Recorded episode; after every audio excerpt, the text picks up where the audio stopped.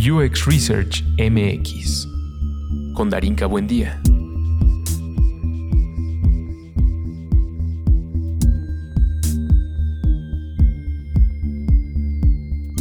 Entrevista con Iván Reina, UX Researcher. Hola, yo soy un consultor en experiencias digitales. Eh, me encanta la investigación con usuarios, me encanta hablar con las personas, realmente como que intentar entenderlos, ver qué hacer con esa información, pues. Eh, eso es como que en el sentido profesional. En el personal soy un super geek, me encantan los videojuegos, eh, me encanta aprender, me encanta pensar. totalmente, ese soy yo. Estamos de vuelta en el podcast de UX Research MX. Muchas gracias a todos aquellos que han escrito y que me han reclamado. Lo siento muchísimo. Sé que he dejado un espacio entre grabaciones y, publicaciones, pero una de las cosas que he estado pensando sobre este contenido es que eh, si bien las entrevistas dan un pie a, generar conversación y a entablar justo acuerdos entre nuestra profesión. Otra cosa que me gustaría probar para esta nueva iteración, porque de esto va el UX y el Service Design, eh, es poder probar nuevas cosas. Y el día de hoy quiero empezar con alguien a quien definitivamente... Eh, platiqué hace ya unos ayeres, porque estaba empezando su carrera como, como UX Researcher. Es alguien a quien, como ya escucharon en, en su iniciativa, en su presentación, pues eh, tiene mucho eh, que dar, no solo de la parte de la investigación, sino también del diseño de multimedios. Y pues nada, bienvenido, Iván, ¿cómo estás? Súper bien, Darinka, súper contento de estar aquí. Qué gusto verte. sí, igualmente. Fuiste también el partícipe de esa primera eh, ronda de podcast, ¿te acuerdas? El famoso piloto. El famoso piloto, ya sé. Eh, fue hace ya aproximadamente casi dos años de eso. Y saludo a todos los que estuvieron ahí, que también ya pasaron aquí eh, a, dar pie. Pero eh, algo, algo que me gustó mucho de esa primera vez fue que eh, habíamos hecho un, ensayo previo, ¿no? O alguna grabación previa por ahí perdida. Sí. ¿cómo, ¿Cómo fue para ti toda esa primera, esa primera iniciación? Sí, no, justo en ese entonces, en esos ayeres, yo todavía estaba en una posición como que mucho más perceptiva, ¿no? Como que no tenía mucho que decir y estaba solo absorbiendo. Y pues estar rodeado de estas grandes personas, sí me sentía como que un poquito intimidado, la verdad. Además de que, pues sí, apenas empezando mi carrera, ¿no? Como que me sentía muy honrado de estar ahí. Y no hablé mucho en esa vez, pero sí, fui súper perceptivo. Y justo la contraparte ahorita dos años después que me siento ya en una posición con mucho conocimiento que me gustaría también compartir. Justo por eso me gusta estar aquí de vuelta, ¿sabes? Sí. Hace ya dos años. ¿Cómo, ¿Cómo fue? Eh, uno de los temas que más tocamos cuando platicamos de investigación y del inicio eh, de nuestras carreras va mucho de, cómo empezamos. ¿no? En tu caso, eh, ¿cómo, ¿cómo fue ese primer cosquilleo de decir, hmm, creo que por aquí es? Sí, pues te cuento. Yo estudié diseño multimedia en, en Mérida, Yucatán, en la Universidad de Anáhuac. Y entré primero a la carrera porque yo quería crear videojuegos. Y ahora soy súper geek, me encantan los videojuegos, etc. Luego, dentro de la carrera, tuve una clase de Design Thinking. En que para mí yo decía, pues ni sé qué es esto, pero bueno, vamos a ver. Y justo ya el tema central de Design Thinking es la investigación. Entonces, esa clase me acuerdo muy bien. Fue un intensivo de verano de seis semanas. Estuvo súper denso, pero o sea, tuve una gran maestra que me enamoró del research, o sea, y antes de saberlo. Y justo ahí, desde ese punto, era mi segundo semestre, dije, ¿sabes qué? Me encantan los videojuegos, pero aquí hay algo. O sea, todo el proceso que pasé me hizo tanto sentido que dije, definitivamente quiero investigar esto. En ese entonces no le había puesto nombre. para mí no era UX Research ni nada, solo era, ¿sabes qué? Es como que investigación dentro del diseño. Tuve algunas otras clases de investigación, pero luego me gradué y fue así como, bueno, ¿y ahora qué sucede? Eh, y pues nada, a buscar oportunidades. O sea, lo primero que yo hice es quería seguir estudiando. Todavía incluso buscando maestrías, este, sabía que quería hacer algo de investigación, pero no sabía que había algo como UX Research como tal. Empecé a buscar maestrías de investigación de mercado, de investigación este, cuantitativa, hasta Data Science, que todo va, alimenta pues, pero no es como tal UX Research cualitativo. Eh, resulta que mientras estaba buscando crecer, em, encontré una, una, oportunidad de internship justo en 23 Design, que estuvieron precisamente en este podcast. Este Y entré, entré allí, pero tampoco era como, ah, voy a hacer un, un intern de research. Fue como un intern de diseño, multimedia, como que le sé, a ver qué tal. Y yo todavía tenía esta corazón, corazonada de que investigación, algo por investigación. Y, y fue justo ahí, en, en, mis primeros meses, que todavía no había mucha definición, que Omar, Omar Tosca, estaba desarrollando el podcast de La Barra. ¿Escuchan a La Barra? Sí, sí, un shout out.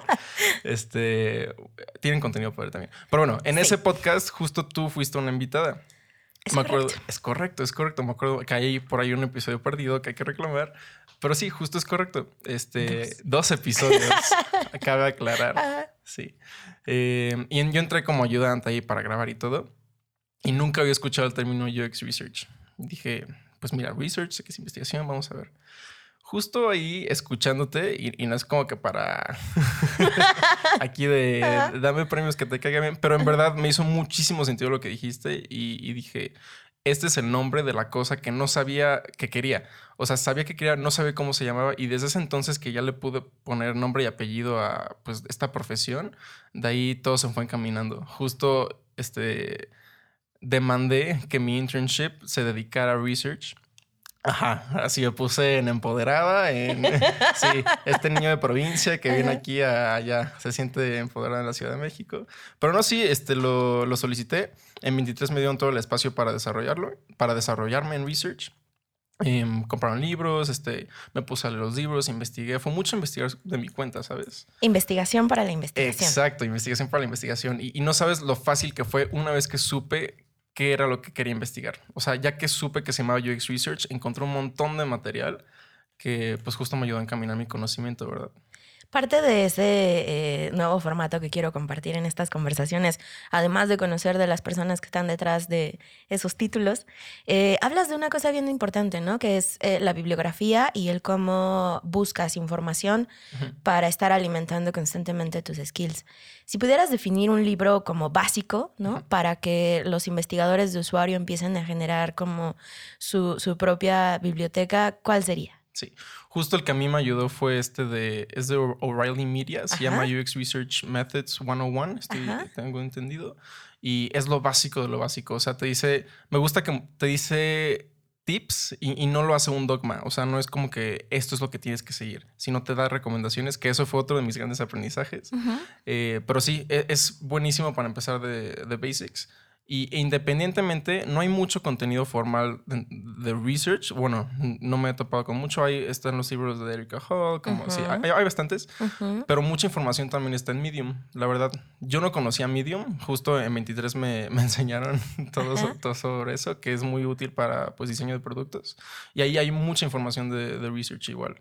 Y es, poco a poco. Es parte, ¿no? Como de un, de un hábito, diría yo, uh -huh. ¿no? Activen las notificaciones de Medium, inviertan. Eh, al final es eh, conocimiento compartido de gente que está ejecutando en el día a día y se sorprenderían cuando los leen eh, porque se encuentran con, con, iniciativas, pero también con perspectivas reales, ¿no? ¿Qué es lo que está sucediendo en mi industria?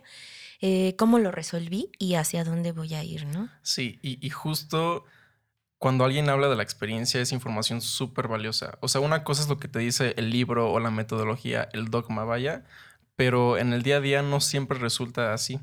Y justo la experiencia te dice cómo moldear esas metodologías, cómo aplicar la información de una manera realmente útil y justo por eso el contenido es tan valioso. Hablabas del de dogma. Uh -huh. Me encanta eso. Justo estaba entrando en una junta el día de hoy y algo que me llamó muchísimo la atención y, y, que hasta me saltó fue como de, es que ustedes los researchers son muy puristas. Y yo dije, wow. Tiene toda la razón. Me estoy ofendiendo porque es verdad. Sí. Cuando te duele es por algo. Exacto, sí, sí. ¿no? Entonces, eh, eh, ¿cómo, ¿cómo porque lo cierto es que, ¿no? Yo siempre se los digo a, a, a todos aquellos que, que, vienen y que platican en los cursos, etcétera. No hay una receta secreta para hacer research y aunque tú quieras eh, seguir los pasos, ¿no? By the book y quieras como implementarlo como te dijo la señora o el señor, eh, hay, hay otras realidades que, que nos atraviesan que nos, no, no te permiten generar eso, ¿no? En tu experiencia de, salir de la universidad, porque creo que eres un caso único, Iván, ¿no? De toda la gente que ha venido a platicar conmigo, ya tenían un, trabajo previo o eran diseñadores o eran antropólogos, vaya, tenían otras perspectivas y otras em, experiencias. Tú sales de la carrera, vienes a la Ciudad de México, hay un cambio cultural, hay un choque, ¿no? Sí, eh, totalmente. Total y descubres este mundo y hoy en día en dónde estás, ¿no? ¿En dónde estás parado? ¿Qué estás haciendo? ¿Y, cómo ha sido para ti trabajar en una de estas grandes empresas justo de investigación? Sí, pues justo después de poco menos de un año, 23, decidí ampliar mis horizontes. Apliqué a Incitum, que es una consultora de innovación.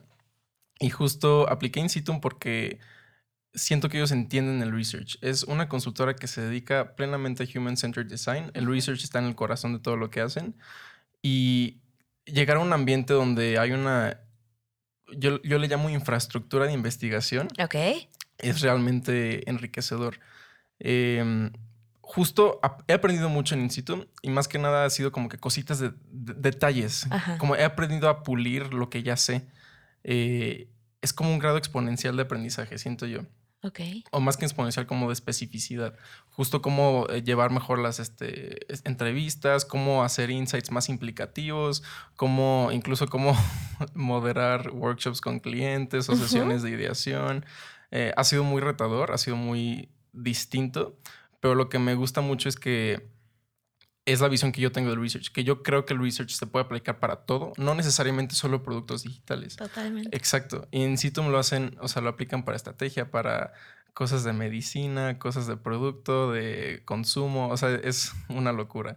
Entonces es justo cómo, cómo se amplifica o, especifica el valor del research según para qué lo quieres usar. Y esto me, este, me explica un poquito mejor, que es el research en su tal es research, pero cómo la persona lo traduce es como que el valor que le da. Y, justo ahí es donde varían los perfiles, porque hay personas que traducen muy bien a una experiencia digital y hay personas que traducen excelentemente bien, por ejemplo, una experiencia de marca. Y son muy distintas como que resultados finales, pero todos parten del research, ¿no? Ok. Entonces, estar involucrado en esta infraestructura es justo aprendes muchísimo porque todos, todos los que trabajan son researchers. O sea, y, o sea, es es la base generar esa investigación y más bien es cómo se transforman esos insights para recomendaciones que no necesariamente están aterrizados en productos digitales. Exacto. Órale. O sea, es como si el sueño de Tim Brown se cumpliera. sí, justo de ahí parte. Qué chido. Es que creo que, y es ahí donde estamos teniendo a veces como muchos no quiero llamarle errores, más bien no estamos siendo asertivos.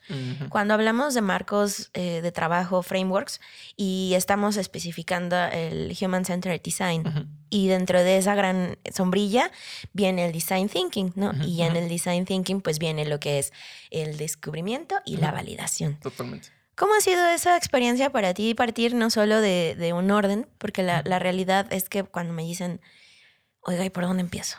¿No? Y es como, pues, es que depende, ¿no? Sí, y, es como esa, esa cosquillita que da esa respuesta. Pero en tu experiencia al, trabajar en In situ, ¿cómo, ¿cómo, has bajado ese, ese ir y venir de saber en dónde empezar, en dónde termina? ¿Cómo funciona la investigación iterativa ya? Sí, justamente creo que lo, por lo primero que se empieza es saber cuál es tu objetivo o qué es lo que quieres lograr con la investigación. Porque justo el mundo de la investigación es muy divertida, pero como es divertida también es como que te puede distraer. Puedes investigar horas y horas y horas en cosas que tal vez no vas a darle utilidad. Entonces justo es saber cuál es tu objetivo para que todo lo que produzcas, sea lo que sea la dirección, tenga valor y tenga un uso real. Creo que esto, igual en lo personal, como que choca un poco cuando tu investigación luego no da algo o no resulta o no tiene un valor. Entonces, creo que en lo personal es tener el objetivo para que todo lo que hagas sea muy útil. Pero pasa luego que, y eso, eh, recuerdo un tweet de Erika Hall hace algunos días, ella decía, el error más grande que tiene el investigador es hacer del objetivo las preguntas de las entrevistas. O sea, no, no, no tomes a tu objetivo como si fuera el centro de la entrevista, ¿no? ¿Cómo, cómo, has sabido bajar ese balón? Porque honestamente digo, ya tengo un ratito haciendo esto, pero me hizo tanto sentido porque luego estás tan sesgado por encontrar esa verdad, ¿no? Que es una de las cosas que luego nos dicen, ¿no? Los, los diseñadores y los demás.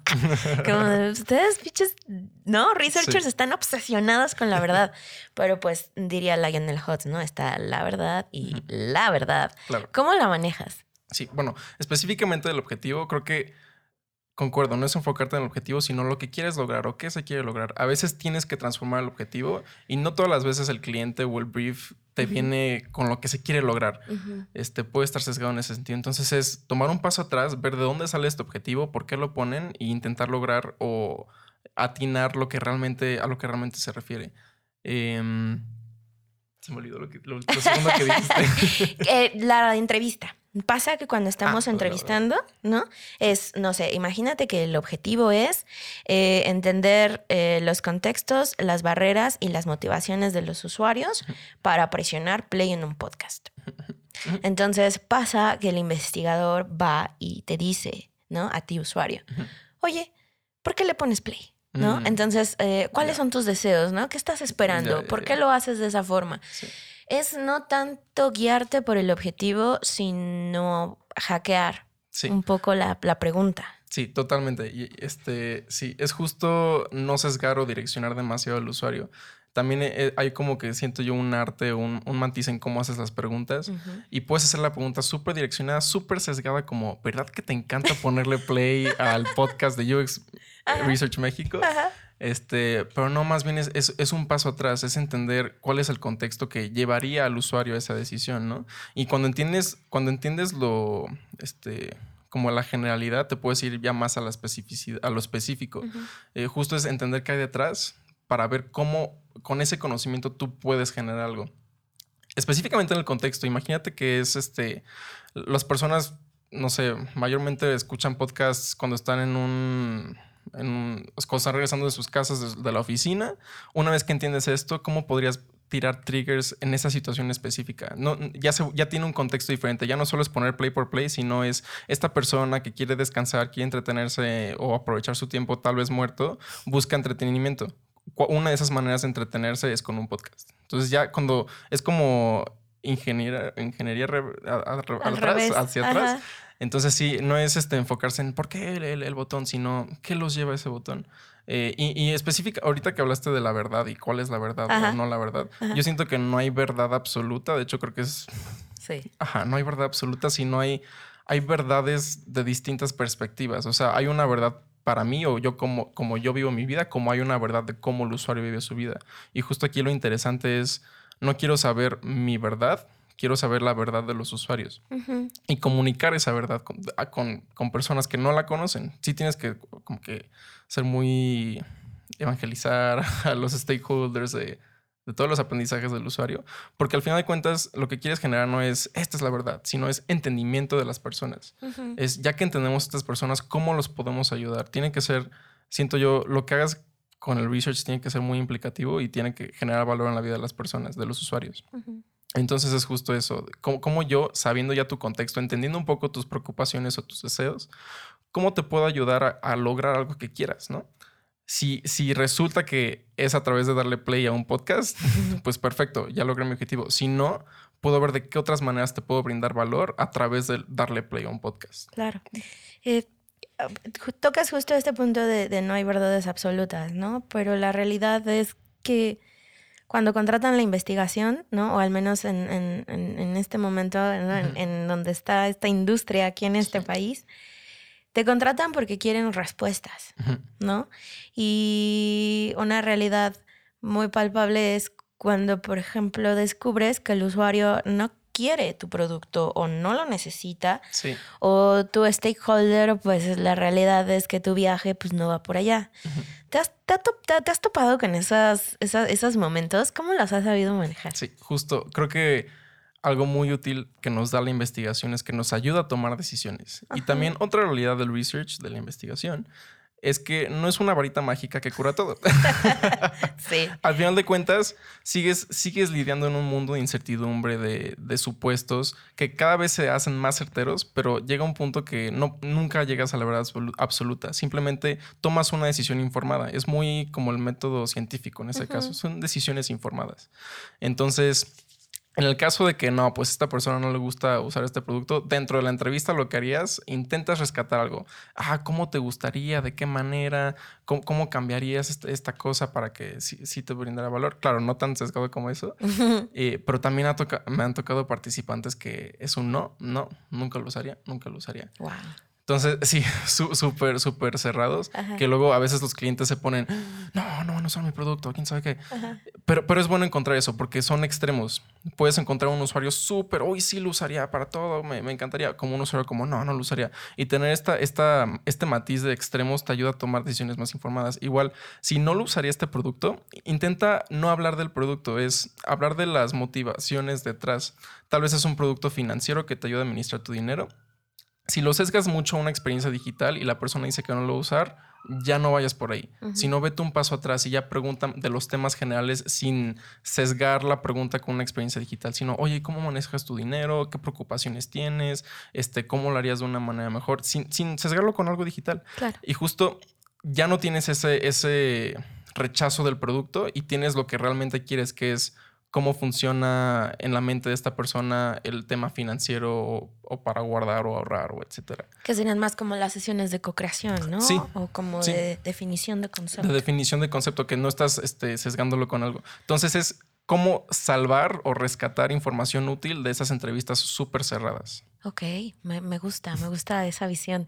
¿Has eh, alguna vez intentado generar, por ejemplo, algo que hace un ratito estaba leyendo en, en Medium. Eh, hay, hay, unas ondas que se les llaman eh, UX eh, View Parties, algo por el estilo, en donde tú, diseñador de experiencia de usuario, investigador, desarrollador, product owner, lo que sea, eh, invitas a los stakeholders a que vean las sesiones, obviamente desde, eh, no sé, eh, algún dispositivo remoto. El punto es que, vaya, el usuario no se detinta, ¿no? Pero ¿has, ¿has tenido algún impacto cuando invitas a tus stakeholders a ver el proceso? Totalmente. Creo que es de las cosas más importantes porque justo los invitas un poco a tu mundo y también tienes que guiarlos a través de la información y a veces puede que se sesquen de que, ah, sí, dijo que lo iba a usar, está perfecto, ya no le movemos nada. Y es saber, no, no, no, tampoco es guiarnos por solo los vanity metrics, ¿no? Así la información que quiero escuchar lo bonito, también es escuchar lo feo. Eh, esto de involucrarlos los mete a tu mundo y los mete a tu, a tu reino de decisiones, por así decirlo. Eh, entre más personas toman decisiones, siento yo que es mejor. Y por lo mismo, en momentos de definición de producto, por ejemplo, se tienen que tomar decisiones. Y si alguien no estuvo en la participación de o no estuvo presente en las entrevistas de usuario, no tiene el contexto detrás de las decisiones. Entonces, me ha pasado que hay clientes que no van a las sesiones o las sesiones con usuario y no entienden nada de lo que decidimos. Dicen, ¿esto de dónde? Y se enojan. ¿Esto de dónde vino? ¿Por qué me dices esto? Y ya les tienes que decir, bueno, si hubiera sido las sesiones. No, no, tampoco, tampoco así, pero les tienes, te cuesta un poco más explicar de dónde viene, ¿no? Mientras al, de la otra parte, si, te, si los involucras, si, si escuchan las sesiones, este, ya están en tu barco antes de que el barco despegue. O sea, ya están de tu lado. Y puede que haya algunos conflictos, pero e, es, es, es, lo de menos. Justo me ha pasado que para un producto que estamos ahorita trabajando, en la primera sesión vinieron muy poquitos clientes. Em, y cuando dimos los resultados, había muchas dudas de, ay, no, pero este, no, no, no sabían de dónde venían esos resultados. Y justo para la segunda sesión de validación, todos los clientes querían ir. Claro, no me lo quiero perder. Ajá, no se lo quieren perder, ya lo ven como una parte del proceso este, útil. Creo que es, es eso, es que vean la utilidad, porque luego dicen, no, pues, ¿por ¿cómo voy a estar ocho horas fuera del trabajo? Esto es como que tiempo perdido. Es como que no, no, ajá, sí, sí, tienen que ver la utilidad detrás, cómo esta información y cómo el acercamiento este, con los usuarios es verdaderamente valioso. También luego, a veces dicen, ay, no, ¿de dónde vino esto? Tú nos estás mintiendo. Y ahí tienes que hacer la talacha de, a ver, te voy a dar el clip del video donde el usuario dice esto, así, que, que no se trata de eso, este, pero hay, hay casos en, los cuales se tiene que hacer, ¿no? Vas justo hacia donde quiero ir. eh, me tocó en, en este nuevo episodio de mi vida laboral, revisar un par de reportes. Muchos reportes. y si algo tengo como, como en disputa desde hace algunos años, ¿no? Cuando entré a Punto Lab, y mi duda más grande era lo que tú acabas de decir. ¿Cómo le voy a comunicar a mi cliente lo que mi usuario quiere, pero sin que se empute? ¿No? Es una realidad. Porque cuando tú estás diciendo o que tu producto o tu servicio digital, en el caso específico, ¿no? De, de, eh, UX, eh, de, servicios y productos digitales, ¿no? ¿Cómo te atreves a decirme que mi producto no funciona si al final sí lo están usando y estoy monetizando? Y eh, yo decía, bueno, pues en el reporte tenemos evidencia, ¿no? Sobre quotes, sobre videos, sobre las pruebas de usabilidad. Pero la realidad es que los clientes no lo ven. Sobre todo si estamos entregando un archivo o un, un PowerPoint o un keynote de 85 slides. Sí. Investigadores, ¿qué pedo? o sea, no, o sea, a mí me encanta la información, me encanta clavarme, pero ahora que no vengo de afuera y entro y digo, no mames, es que no es imposible generar eh, impacto sobre la información que estás generando y ni siquiera en un resumen ejecutivo, ¿sabes? A veces pienso que el resumen ejecutivo debería tener su resumen ejecutivo. Totalmente de acuerdo. ¿Cómo ha sido para ti esa experiencia, no? Porque digo, admiro muchísimo los reportes que arman en In situ. La verdad es que el storytelling y la manera en la que bajan la información es algo que yo siempre estoy apelando constantemente, ¿no? Coloca la información desde la perspectiva del usuario. No la pongas para que el cliente, ¿no? Este, la, la, perciba como algo ajeno. Exacto. ¿Cómo es para ti ese proceso? Bueno, justo ahorita que tocaste eso, quiero recalcar lo importante que es comunicar los resultados. Eh, justo el research tiene que tener continuidad en su trabajo, ¿no? Y es, también trabajo del researcher poder comunicar todos esos hallazgos. Es súper importante. Eh, antes yo estaba muy de la idea del dogma de que los reportes deben de ser súper minuciosos, con todo el detalle del mundo, 200 páginas, que cuando entré en situ así eran. Y cuando los vi, o sea, yo estaba asombrado. En verdad es un nivel increíble de... De detalle, de, detalle, de detalle. Pero justo como lo que dices, o sea, un ejecutivo de X lugar no se va a tomar el día para leer un reporte de 200 páginas. Eh, y también, a veces no todo es, no toda esa información es lo que realmente se utiliza al final para tomar las decisiones. Hoy en día, justo antes estaba en un proyecto similar, así de súper detalle, pero ahorita estoy en un proyecto que es mucho más ágil porque justo se está desarrollando un producto y no tienes el tiempo para hacer el reporte de 200 páginas, en verdad no lo tienes. Tienes que ser súper implicativo, ir súper al grano, es, este, es contar la información más relevante, pero no solo contarla, sino ya proponer qué hacer con ella, ya tomar decisiones en conjunto con el cliente, con la información. Eh, y cuando los involucras, reitero esto de toma de decisiones porque es la única manera que puedo avanzar los proyectos. O sea, tienes que forzar un poquito esa toma de decisiones, si no, una, tu investigación no va a tener ningún resultado o, uso. Este, y dos, vas a seguir e, en el mismo punto del proyecto, ¿no? Para avanzar se tienen que tomar decisiones. Entonces, hoy en día lo que hacemos o lo que hemos hecho en esos proyectos es literal una presentación. Tienes que contar la historia, tienes que, este, como que, tienes que comunicar lo que dijo el usuario, tienes que contar el detalle, pero solo los detalles importantes. Aquí también ayuda muchísimo que los clientes hayan participado en las sesiones porque ya tienen el contexto. Pero hay muchas personas, stakeholders, no sé, de marketing, otras áreas legal, que ni tienen idea, a veces ni siquiera de qué se trata el proyecto. Entonces, en este, cuando comunicas tus resultados es súper implicativo. Es, ok, te estoy contando toda esta información, pero ¿por qué te la estoy contando? Ah, porque con esta información puedes hacer esto, el proyecto va a avanzar de esta manera, se van a tomar estas decisiones que una vez tomadas ya se pueden desarrollar, por ejemplo. Entonces es, es sí, forzar la continuidad del trabajo. Creo que así se logra ese valor muy palpable, ¿no? ¿Cómo es una investigación ágil? una investigación. Dímelo ahora, porque, o, sea, hablando de Lean, hablando de Agile, hablando de todas estas ondas que hay, eh, Ah, hay muchos posts, ¿no? En, Medium de haz tu investigación ágil, ¿no? Y es como de, ah, yeah, fucking right. O sea, eso, eso no es real en el sentido de, o sea, no, deja, no haces una investigación y dices, ah, ahí está. Ya quedó. ¿No? Ya quedó. Porque esa es otra cosa que creo que nos falta comunicar, ¿no? Y, a veces lo confunden con, eh, pues es que quieres seguir con el negocio, ¿no? Bueno, pues sí, obviamente. Pero una investigación nunca se termina. o sea, no. es como, bueno, ya terminé y a menos, obviamente, que pues el producto o el servicio o quien te contrate, pues decida, ¿no? Bye. Pero, eh, ¿cómo, ¿cómo hacemos investigación ágil justo para replicar lo aprendido, ¿no? Para que sea obviamente pues mucho más sinérgico. Sí, creo que depende mucho, igual depende, ah, ¿verdad? Pero a final de cuentas sí, depende mucho del tipo de proyecto en el que estás. Eh, yo, yo creo que hay dos tipos de investigación, ¿no? Una como que muy exploratoria, de descubrir mucho, que te sirve mucho para idear conceptos nuevos, para, no sé, proponer estrategias, sea de comunicación o de producto. Pero hay otra estrategia que es mucho más evaluativa y mucho, mucho más al grano, que sirve muchísimo para este desarrollo de productos digitales. Justo ahorita, en el proyecto que estoy trabajando ahorita, estamos manejando una metodología que se llama Dual Track Agile, que son dos equipos, uno de desarrollo y uno de discovery o investigación research que trabajan a la par en paralelo, pero de temas diferentes, desfasados.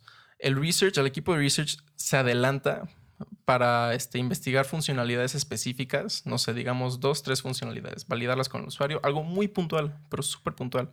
Vemos los resultados, definimos la pantalla y una vez que ya está validado, pasa a desarrollo a que se implemente. Justo ahí es muy ágil porque son en sprints de dos semanas este, y, cada, y cada sprint tiene su objetivo puntual, ¿no? Sabes que en este sprint son estas hipótesis de, de, la funcionalidad, en este sprint son estas otras hipótesis de la funcionalidad. Entonces, justo así se vuelve ágil, porque la misma metodología te fuerza a, a no parar. Ok. es, haces la investigación, resultados, lo tangibilizas en algo digital, lo pasas al equipo de desarrollo, sigues con las siguientes funcionalidades. Entonces, mientras que investigas lo nuevo, al mismo tiempo están desarrollando lo que acabas de investigar. ¿En desarrollo como design sprint? O, o sea, en los cuatro días, digamos. O... Ah, no, no, más un, un ahorita se maneja. O la implementación. en implementación de. Se maneja en Scrum. Ajá. Entonces, si hacen sprints de dos, de dos semanas de implementación, que hacen su investigación, luego cómo lo van a codificar, cómo este, en front con back, todo, todo, ese show. Mientras ellos tienen su, su mundo feliz de desarrollo, este, nosotros tenemos nuestro mundo increíble de discovery. ¿Y esa construcción se valida? Sí, al final de cuentas es este. Nosotros la validamos a nivel prototipo cliqueable, funcional, que no implica muchísimas cosas. Una vez que ya se, se, hacen las correcciones necesarias, se pasa a implementación. La idea es que una vez que ya está implementado, eh, se tague con cosas de, ¿cómo se llama? De analytics. De analytics. Bye, bye. Para realmente medir. Sí, no, e, estos proyectos están súper cool. Está súper pro. Están blindados en todas las fases. O sea, este proyecto viene de un research de de descubrimiento, o sea, para generar el concepto. Se generó el concepto, se decidió que se va a desarrollar y entramos a esta metodología de Ultra Agile, eh, que ya es investigación específicamente de funcionalidades para definir el producto. Wow. Y una vez que ya se construye el producto, justo se hace el tagueo para Analytics, se mide todo y ahí empezaría otro brief a partir de esos resultados. En dos semanas. Sí, sí, sí, sí, sí. Claro, digo, ahorita tampoco es como que dos semanas lanzas tu login y, y ya es solo el login. No. Ajá, también este, se tiene que llegar a un punto donde sea un MVP, algo que funcione, que no tenga todas las este, funcionalidades planeadas, pero que sirva, pues. Y ese es el que ya se lanza y, se taguea y tiene analytics y todo el show. Porque igual eh, las investigaciones con usuario a veces son muy controladas, las del laboratorio, ¿no? Eh, pero una vez que lanzas un producto es un tipo de aprendizaje completamente distinto. No puedes prever cómo las personas van a interactuar con tu producto. Incluso aunque diseñes una experiencia que sea buena, un buen UX, no puedes controlar todo, todo lo que vaya a suceder, ¿no? Entonces, por eso es que es, es, aún más interesante. Es, ya planeamos todo esto, ya hicimos tanta investigación, lo lanzamos, vemos cómo funciona y vemos tanto que funcionó como no, y si no funciona, pues empieza otro sprint, ¿no? La pregunta, ah, ¿por qué tal funcionalidad no funcionó? Por funcionalidad es como tal un componente o estás hablando, no sé, funcionalidad, no sé si estamos hablando de eh, un e-commerce, ¿no? Carrito, eh, ¿no? Checkout, ah, ah, ok. Es, es, un, es, un, es, una, es algo más grande, es como un task. Puede tener varios componentes, justo como el carrito del checkout tiene su, su desglose de precios, sus botones de continuar, su apartado de... Ajá, todo, todo eso. Entonces, funcionalidad sí implica varios componentes, por así decirlo y varias funcionalidades componen la aplicación como tal, pues. Wow, eso suena a un verdadero reto. Sí, en verdad que lo ha sido, pero ¿Podemos saber de qué rubro es? Al menos rubro. Mm, ¿Cómo decirlo? Es como... Es que no es, no es esto, no es el otro. Es un mix, mix, mix. Sí, es como una plataforma para conectar personas. Ah, ok, ok. Eso puedo decir. O sea, tiene varios em, actores.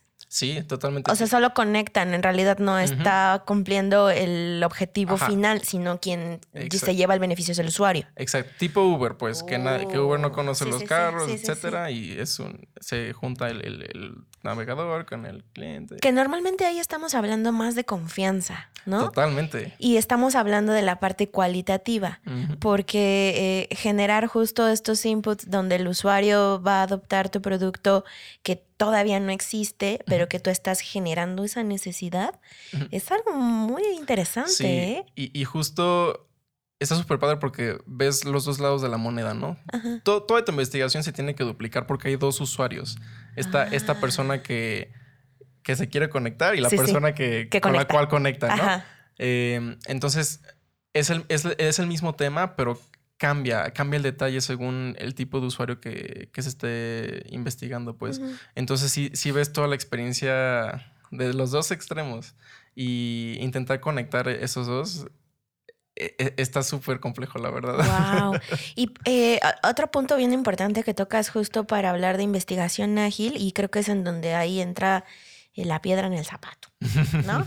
Puede ser un poco el tema de reclutamiento o el tema de los incentivos o el tema de encontrar a los usuarios para generar la, la conexión y, y- y- y la ejecución Sí. de, de la, de la investigación per se con, Sí. con ellos, ¿no?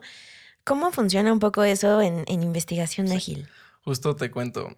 Creo que también depende. Depende. Ajá. Pero ahorita que tocaste el tema de reclutamiento, Sí.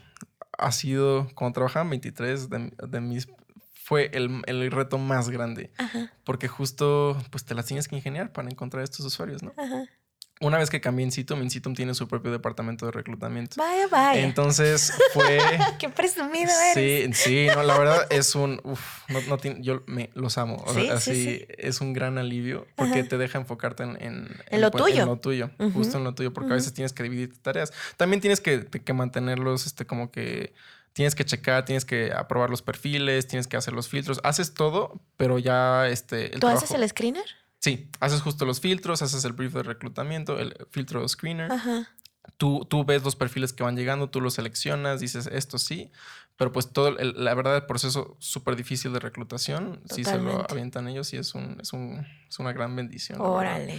Pero también eh, está, está la cuestión del tiempo. Esto de estos sprints ágiles Ajá. sí ha sido algo totalmente nuevo.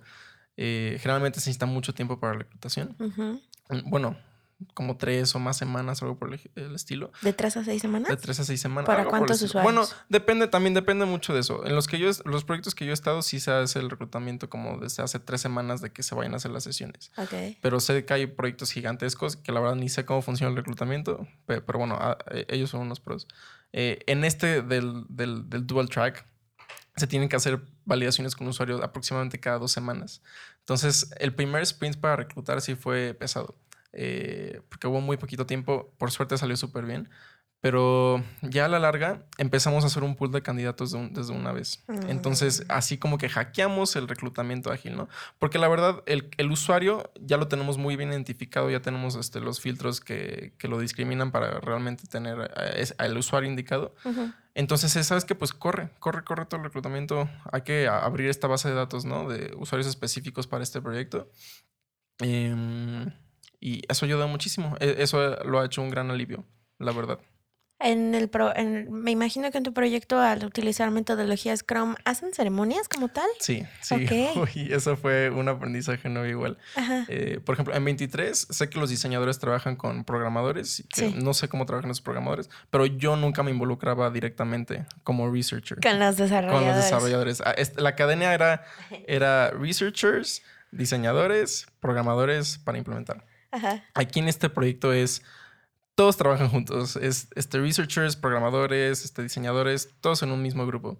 Eh, y yo no estaba acostumbrado a las, ceremonias de Scrum. Justo todos los dailies, todos los refinements, los reviews, los plannings. Los dailies, vaya, wow. O sea, son una bendición. Son una bendición, pero, a, veces también es como, ay, tú empiezas a trabajar y empiezas a entrar el flujo y luego, ay, tienes daily a las 10, bueno, va.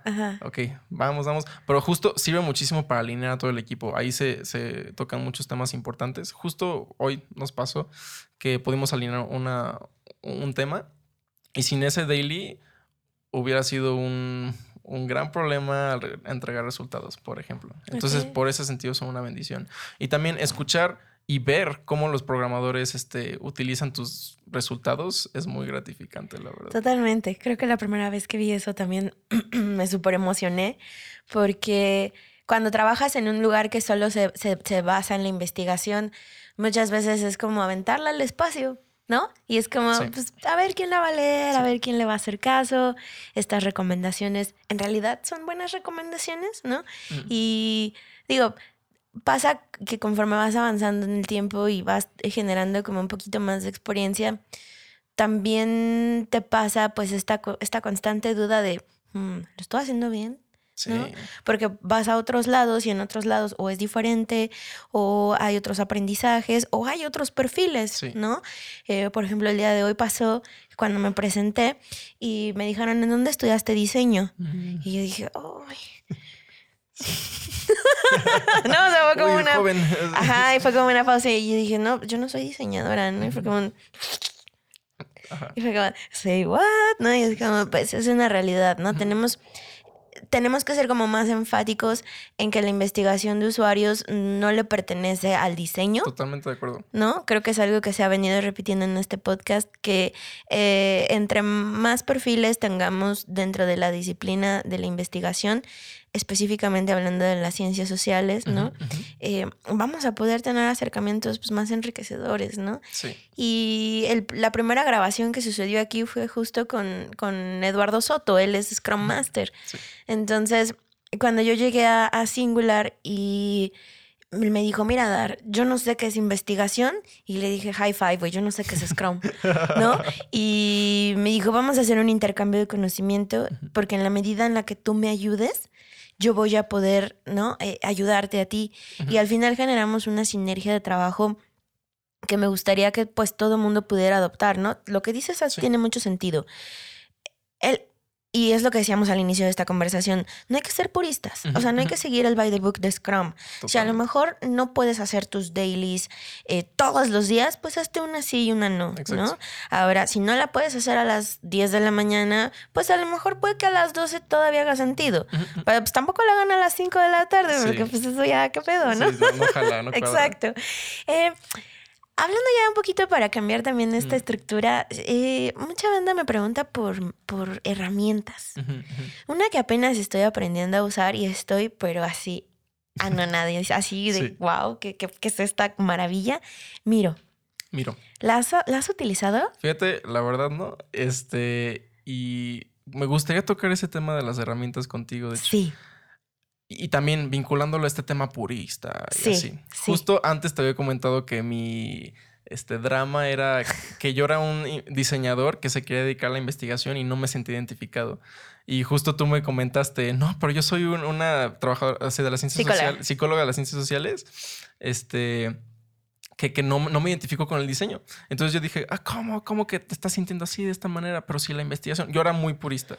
Igual era muy de que no, la metodología se tiene que seguir así, así, así.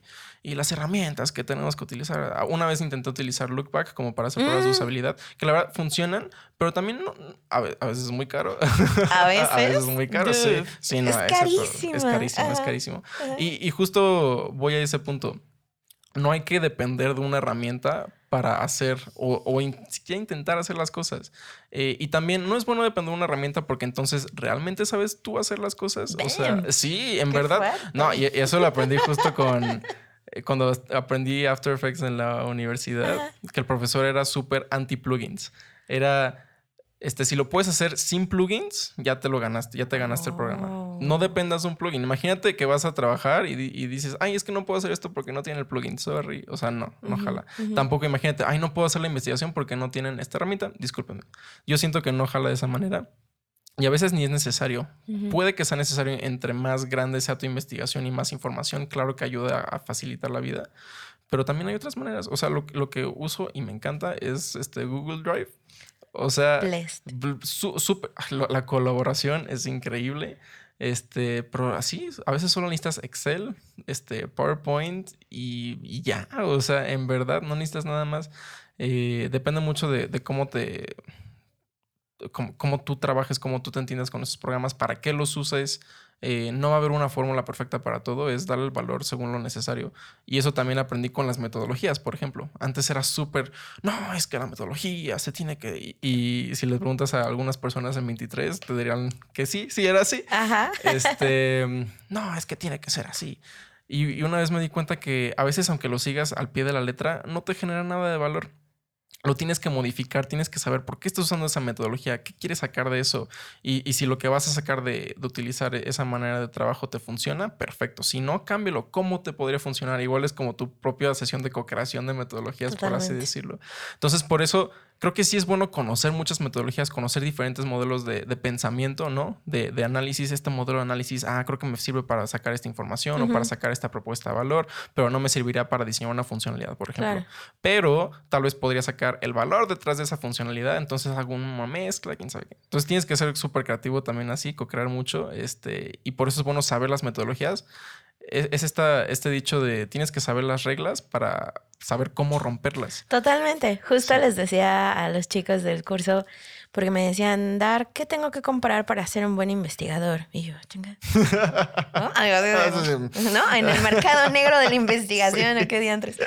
No, eh, o sea, si yo voy a trabajar, ¿no? Y, y, tengo que comprarme mis licencias, ¿cuáles debería comprar? Y yo así como Solo necesitas Google Drive, saber, manejar la hoja de Excel, ¿no? Y eh, poder grabar en tu computadora, tener un mirror y ya, ¿no? Y era como, ah, no te creo, ¿no? y una de esas clases fue justo de con cero recursos y con cero pesos te voy a enseñar a generar, ¿no? Eh, cómo hacer una prueba de usabilidad en móvil, cómo hacer una prueba de usabilidad en web, cómo generar eh, insights, ¿no? Que sean justo eh, accionables, no nada más para ti, sino también para el negocio, ¿no? Hablaba de las herramientas porque creo que es un viaje que tienen, por ejemplo, los diseñadores de experiencia de usuario, ¿no? Como, yo, yo, soy fan de Sketch, no, mira, yo soy fan de Figma y bla, bla, bla. Y muchos de los comentarios que llegan al, podcast es como ven en la investigación, mm. cuáles son las herramientas. Ya lo acabas de mencionar, ¿no? Eh, yo en mi caso con Miro, eh, ¿qué es Miro? Miro es un tablero enorme en donde tú puedes subir toda la data y toda la información que generen los researchers y puedes eh, hacer comentarios, puedes ligar, puedes descargar, eh, puedes compartirla con tus stakeholders y a manera de timeline eh, puedes entender en dónde está la investigación mm. y regresar a los archivos, que bueno, obviamente también si los tienes en Drive, pues solo los conectas, ¿no? si ya pudieras como definir tus tres, tu, top tres, ¿no? De, de herramientas para generar eh, herramientas, bueno, más bien para generar trabajo colaborativo, que es a donde vamos ahorita, ¿no? Porque creo que es otra premisa que tenemos que, que, poner en alto y, un stopper que hay que derribar, ¿no? Que es como, pues es que para hacer investigación, ¿no? Tienes que estar en un mismo lado, ¿no? y no, o sea, el investigador puede trabajar de manera remota desde N. ¿Cuáles son? Sí, totalmente. Creo que específicamente para productos digitales, la que he utilizado es InVision, justo para hacer prototipos y este prototipos de productos digitales. Sí. Es increíble que sea colaborativa, se me hace súper accesible, o sea, al momento de emplearla para pruebas de usabilidad. Em, y sí, es súper puntual, este, hace lo que pretende, ¿no? No, no, Ajá, no, pretende ser otra cosa, sino es muy puntual para pruebas de usabilidad, para medir conceptos, para crear conceptos, editar conceptos bueno, conceptos digitales. Creo que esa es una en digital, sí o sí. Ahora, de colaborativa, de, todo el, show anterior, antes, sí, sí diría Google Drive, específicamente slides, como para hacer presentaciones, que lo puedes hacer para mil cosas. Yo lo he utilizado para hacer formatos para sesiones de, con usuario, este, para generar guías de investigación, para generar guías de, para tomar notas. Este, y el hecho que sea colaborativo es increíble porque, no sé, un día me informé, pero quiero seguir trabajando en el proyecto, hago home office y no pasa nada. Y lo último que diría, fíjate, no uso nada más, pero te diría algo que sí quiero usar. Eh, a mí me encanta trabajar muy presencial y, utilizar pizarrones. Así, sí, me fascina rayar. Yo soy una persona con un pensamiento súper visual. Para explicar cosas las tengo que dibujar y también cuando hablo hago muchos, este, así, no, mis manos, necesito expresar, pues. Entonces sí o sí tengo que dibujar, tengo que dibujar. Y justo he visto estos conceptos, no recuerdo ahorita el nombre, pero lo, lo podemos buscar. Es este pizarrón colaborativo en línea. ¡Wow! Este, Eso es demasiado moderno, Iván. Sí, sí, sí, es súper así y tiene hasta para poner post-its y, todo, y todo el rollo. Así, no, no, es, es literal una, una experiencia digital del trabajo que uno hace en un pizarrón, ¿no? Ok, o sea, digamos que te facilita el sense making. Sí, totalmente. Que, el pizarrón, eso al final de cuentas es un canvas en blanco que lo puedes usar para mil cosas. Sí. Eh, pero justo sense making y también botar toda la información que está en tu cabeza. Este, si se queda en tu cabeza, a veces es muy difícil referenciarla. Es como, ay, ¿qué, quería decir? Si lo ves en un pizarrón, algo físico, algo tangible, o bueno, digital, pues en este caso, lo tienes ahí, no tienes que hacer esfuerzo mental para referenciar ese dato específico o esa conclusión a la que habías llegado. Entonces, eh, de eso agiliza el proceso, ¿no? Tenerlo bajado eh, para referenciarlo rápido y no gastar este, energía mental en intentar acordarte exactamente de esa conclusión. Y justo el hecho que sea colaborativo, creo que no lo hemos tocado, pero igual estaría para tocarlo, que en mi punto de vista, el UX Research y el Research de diseño tiene que ser colaborativo. Eh, justo uno como individuo no es importante, en, este tema, ¿no? No importan tus pensamientos respecto al producto, importan el pensamiento de los usuarios, por así decirlo. Y también no deberían de importar tus propias conclusiones, sino deberías de involucrar a más personas para tomar conclusiones, porque al final de cuentas el proyecto es colaborativo, no eres tú solo haciendo un producto o experiencia o diseñando un servicio. Entonces, todas las herramientas que ameriten, o bueno, faciliten un trabajo colaborativo, para mí son, son excelentes justo por lo mismo. Sí, yo estoy muy en contra de que hagamos investigación en solo. Sí. O sea, no, no es factible, no es viable, no es deseable. Estamos rompiendo las reglas del, design thinking. Totalmente de acuerdo. Sí. ¿No? Eh, me pasa mucho que es como, bueno, pues ve a hacer la investigación y vienes en dos semanas y me avisas qué tal te fue, ¿no? Es como, a ver, es como, a ver güey, ¿no? O sea, creo que hay que trabajar en conjunto. Em, ¿Cuál es el reto que te toca ahora eh, enfrentar? Como ya un UX researcher consolidado, Iván. Como un UX researcher consolidado. Que sí lo eres. Sí, no, totalmente. He aprendido muchísimo. Soy una persona muy acelerada a veces. Está muy chido. La verdad, yo me acuerdo de ti, esa, esa llamada que tuvimos, ¿te acuerdas en Hangouts que me hiciste como chingo de preguntas y yo así de, ay, ay, ay, qué abrumante es esto? muy abrumadores. Sí, sí, ¿qué sucede? ¿Cómo de esa llamada a este encuentro? Sí, totalmente. ¿Qué te falta? Mira, yo dos cosas. Una, algo que yo valoro muchísimo es la experiencia.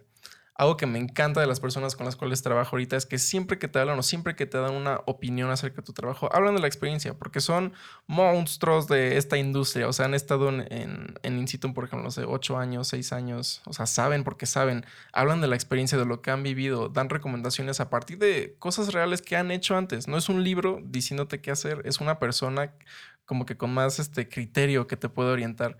Entonces, justo es lo que yo quiero buscar, quiero seguir. O sea, llevo ya dos años de experiencia aproximadamente, pero así más, más, más, es este, justo entre más experiencia, más este, como que puedes pulir este conocimiento. ¿Sí te ves hasta el final de tus días haciendo research? Sí, o sea, tal vez no cuando tenga 60 años voy a estar preguntando a un chavo 18 ah, o tal vez sí, no lo sé. De hecho, eso está interesante, cómo es la evolución a tiempo de Exactamente, Ajá. Porque sé que, por ejemplo, se puede evolucionar a, cosas más de... Service design. Service design, que, ahí voy, pero también como más de management. O sea, no tanto tú ejecutas las cosas, sino como que supervisas. Pero mira, te voy a hablar de eso. cuéntame, cuéntame. Nada, creo, creo que si hay algo que definitivamente extraño ahora que estoy un poco más en, este rol de, de management y, pues de, de estrategia. Sí ejecutar cada vez es más difícil. Y es, ya sabes, cuando me dicen como, no, o sea, tú eres la estrategia, tú eres quien va a decidir, ¿no? ¿Quién, quién, quién? Y es como, mm, bueno. Pero por dentro estoy como, no, yo quiero seguir haciendo research, ¿no? Porque si sí, sí hay como un... O sea, imagínate, cuando trabajaba en Punto Lab, a veces teníamos hasta 8 o 10 proyectos al mismo tiempo. O sea, era un atasque tremendo. Y estaba muy chingón, por supuesto, pero también eh, pierdes foco y, el otro puesto es que o estás, estás ayudando a liderar equipos y generando estrategias, pero no, no ejecutas. Entonces, es eh, ya para ir cerrando la conversación, yo diría que es como no pierdan el enfoque y no descuiden el balance de esas dos partes. ¿No? Porque también en la práctica es donde más aprendes, es donde más dices, oh, oh, creo que la regué, ¿no? o esto salió bien chingón, hay que replicarlo. Eh, creo que va un poco más de, de, ese lado, ¿no? Pero estoy muy de acuerdo con que esos son, son, son los caminos que hay que seguir, ¿no? Sí, totalmente de acuerdo. Y justo ese comentario que dices lo he escuchado también, de que, ay, no es que la verdad extraño hacer este, estas pruebas, yo hacer las preguntas. sí. Y, y, y sí, ¿Quién, sabe cómo sea el futuro. En lo personal a mí me gusta mucho enseñar y como que esto de hablar de lo que he aprendido y pasar este conocimiento. Por eso creo que una evolución natural sería eso. Pero en parte, me gusta eso que dices de balancearlo. Y otra evolución de qué me falta, qué es lo que sigue, Ahorita he estado muy centrado en, en, digital, ¿no? Estudio diseño multimedia, es como que una transición muy natural a la investigación de productos digitales. Pero he participado en muchos proyectos de estrategia, de service design, y justo veo... service design. Service design, sí, ya, conectado. Que, que sí, Service es como una continuación de experiencias digitales, o más bien experiencias digitales es un componente dentro de todo lo que puede tener este service. Es, es que creo que va por ahí, pero creo que va más en función de la omnicanalidad, que es como, ¿no? Y la, experiencia online, offline, ¿no? Exacto, exacto, justo. E, es, una parte de, todo el pastel de service, por así decirlo. Entonces, claro, es una evolución natural. Es, ahorita estoy en una burbujita de, de digital. Eh, cómo se, se amplía eso, ¿no? Cómo haces un, valor este transversal, no solo una experiencia digital, sino una experiencia offline, que todos comuniquen lo mismo. Eh, y sí, creo que para allá va la cosa ahorita. Em, y, tal vez de ahí también de, de service entrar a, no sé, una especialización de experiencias offline. También podría ser, quién sabe, no lo sé. Mientras se siga haciendo investigación de usuarios, creo que... Venga, ajá, suscribo. Sí, Muchas gracias, Iván, por venir y por platicar conmigo. Definitivamente eh, me, da, me da mucha emoción que vengas, específicamente tú, porque eh, sí recuerdo cuando se te prendió el foco, sí recuerdo cuando te quedaste así como... De, Jim es aquí, ¿no? Y, y, me acuerdo cuando, ¿no? En algún punto me mandaste un par de mensajes como, oye, ¿no? ¿Tú qué harías en este punto? como, y, y, verte, verte evolucionar y verte crecer en esta industria es algo que me da muchísimo gusto porque no le tuviste miedo. Y eso es algo con lo que me gustaría ir cerrando e ir invitar, invitar a las personas que escuchan este podcast que si les llama la atención la investigación y si quieren dar un giro y si le quieren entrar al quite, bienvenidos sean. Eh, es un reto todo el tiempo, es luchar contra corriente, ya, ya se los platico un poco Iván, pero la satisfacción de ver tu trabajo para la mejora de algo eh, tan específico como los objetivos de tus stakeholders y los resultados para tus usuarios es algo que nadie te lo va a poder dar. Totalmente de acuerdo. Muchas gracias por venir, Iván. Gracias a ti, Darinka, por invitarme. UX Research MX con Darinka Buendía.